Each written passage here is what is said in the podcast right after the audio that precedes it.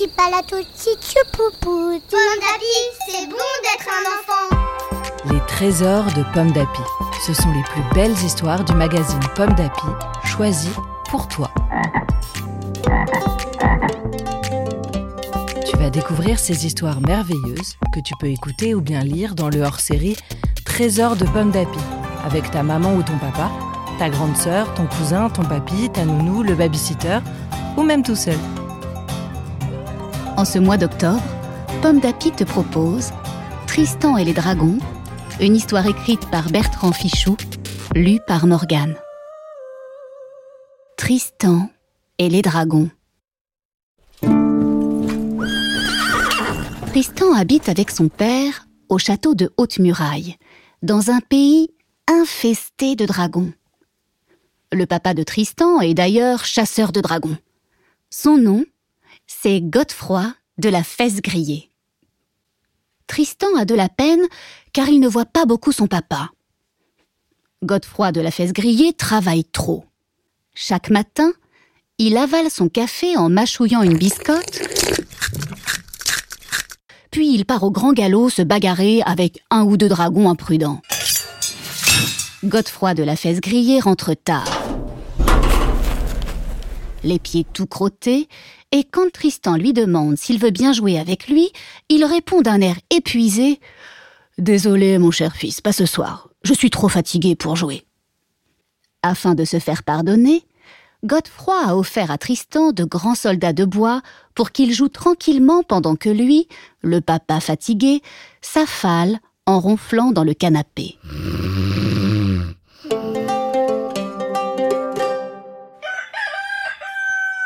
Ce matin-là, Godefroy de la Fesse Grillée est parti chasser au loin.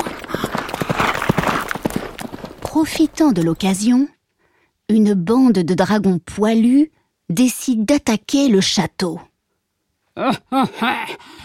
Godefroy n'est pas là, ricanent-ils en grattant leurs boutons. C'est le moment ou jamais de faire le bazar chez ce cornichon. Et Tristan voit arriver les dragons tout boiteux, tout baveux. Il faut les arrêter. Mais comment? Les horribles bêtes approchent en crachant du feu. Alors, Tristan a une idée. Vite, il court jusqu'à sa chambre. Il prend deux soldats de bois et il grimpe les poser debout sur le haut des murailles. Puis, il retourne à sa chambre, il transporte deux autres soldats, et ainsi de suite. Il a du mal. Les soldats sont lourds, mais pas question de se reposer avant de les avoir tous alignés, comme si c'était des vrais. Soudain, les dragons lèvent le nez et qu'est-ce qu'ils voient? Là-haut, sur les remparts, une armée tout entière qui les attend sans bouger.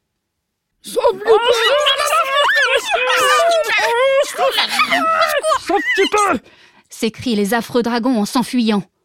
Ouf Le château est sauvé Quand Godefroy de la Fesse Grillée rentre au château, le soleil est déjà couché. Le chevalier comprend que Tristan, son fils bien-aimé, a fait fuir tout seul une vilaine bande de dragons.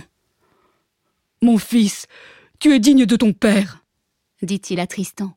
Pour te remercier d'avoir sauvé le château, je veux bien ce soir avec toi jouer aux soldats de bois. Oh, désolé, cher père, lui répond Tristan. Pas ce soir, je suis trop fatigué pour jouer. Et Tristan s'affale en ronflant dans le canapé. Ah, sacré garnement, murmure Godefroy devant son fils endormi. Puisque c'est comme ça, demain je rentrerai tôt et nous jouerons dans tout le château. Et c'est ce qu'il fit. Depuis tous les soirs, Tristan et son papa chassent des dragons en peluche avec leurs soldats de bois comme pour de vrai. Une histoire écrite par Bertrand Fichou pour le magazine Pomme d'Api, numéro 392. Tu as aimé cette histoire? Pour en écouter dix autres, aussi belles et merveilleuses, tu peux demander à un adulte de chercher Trésor de Pomme d'Api sur les plateformes musicales comme Apple Music, Spotify et Deezer ou chez les audiolibraires comme Audible Tipalato tichupoupou, titapalo tichoupou, titapalo tichichichou, titapalo tichou. Pomme d'api, c'est bon d'être un enfant. Un podcast Bayard Jeunesse.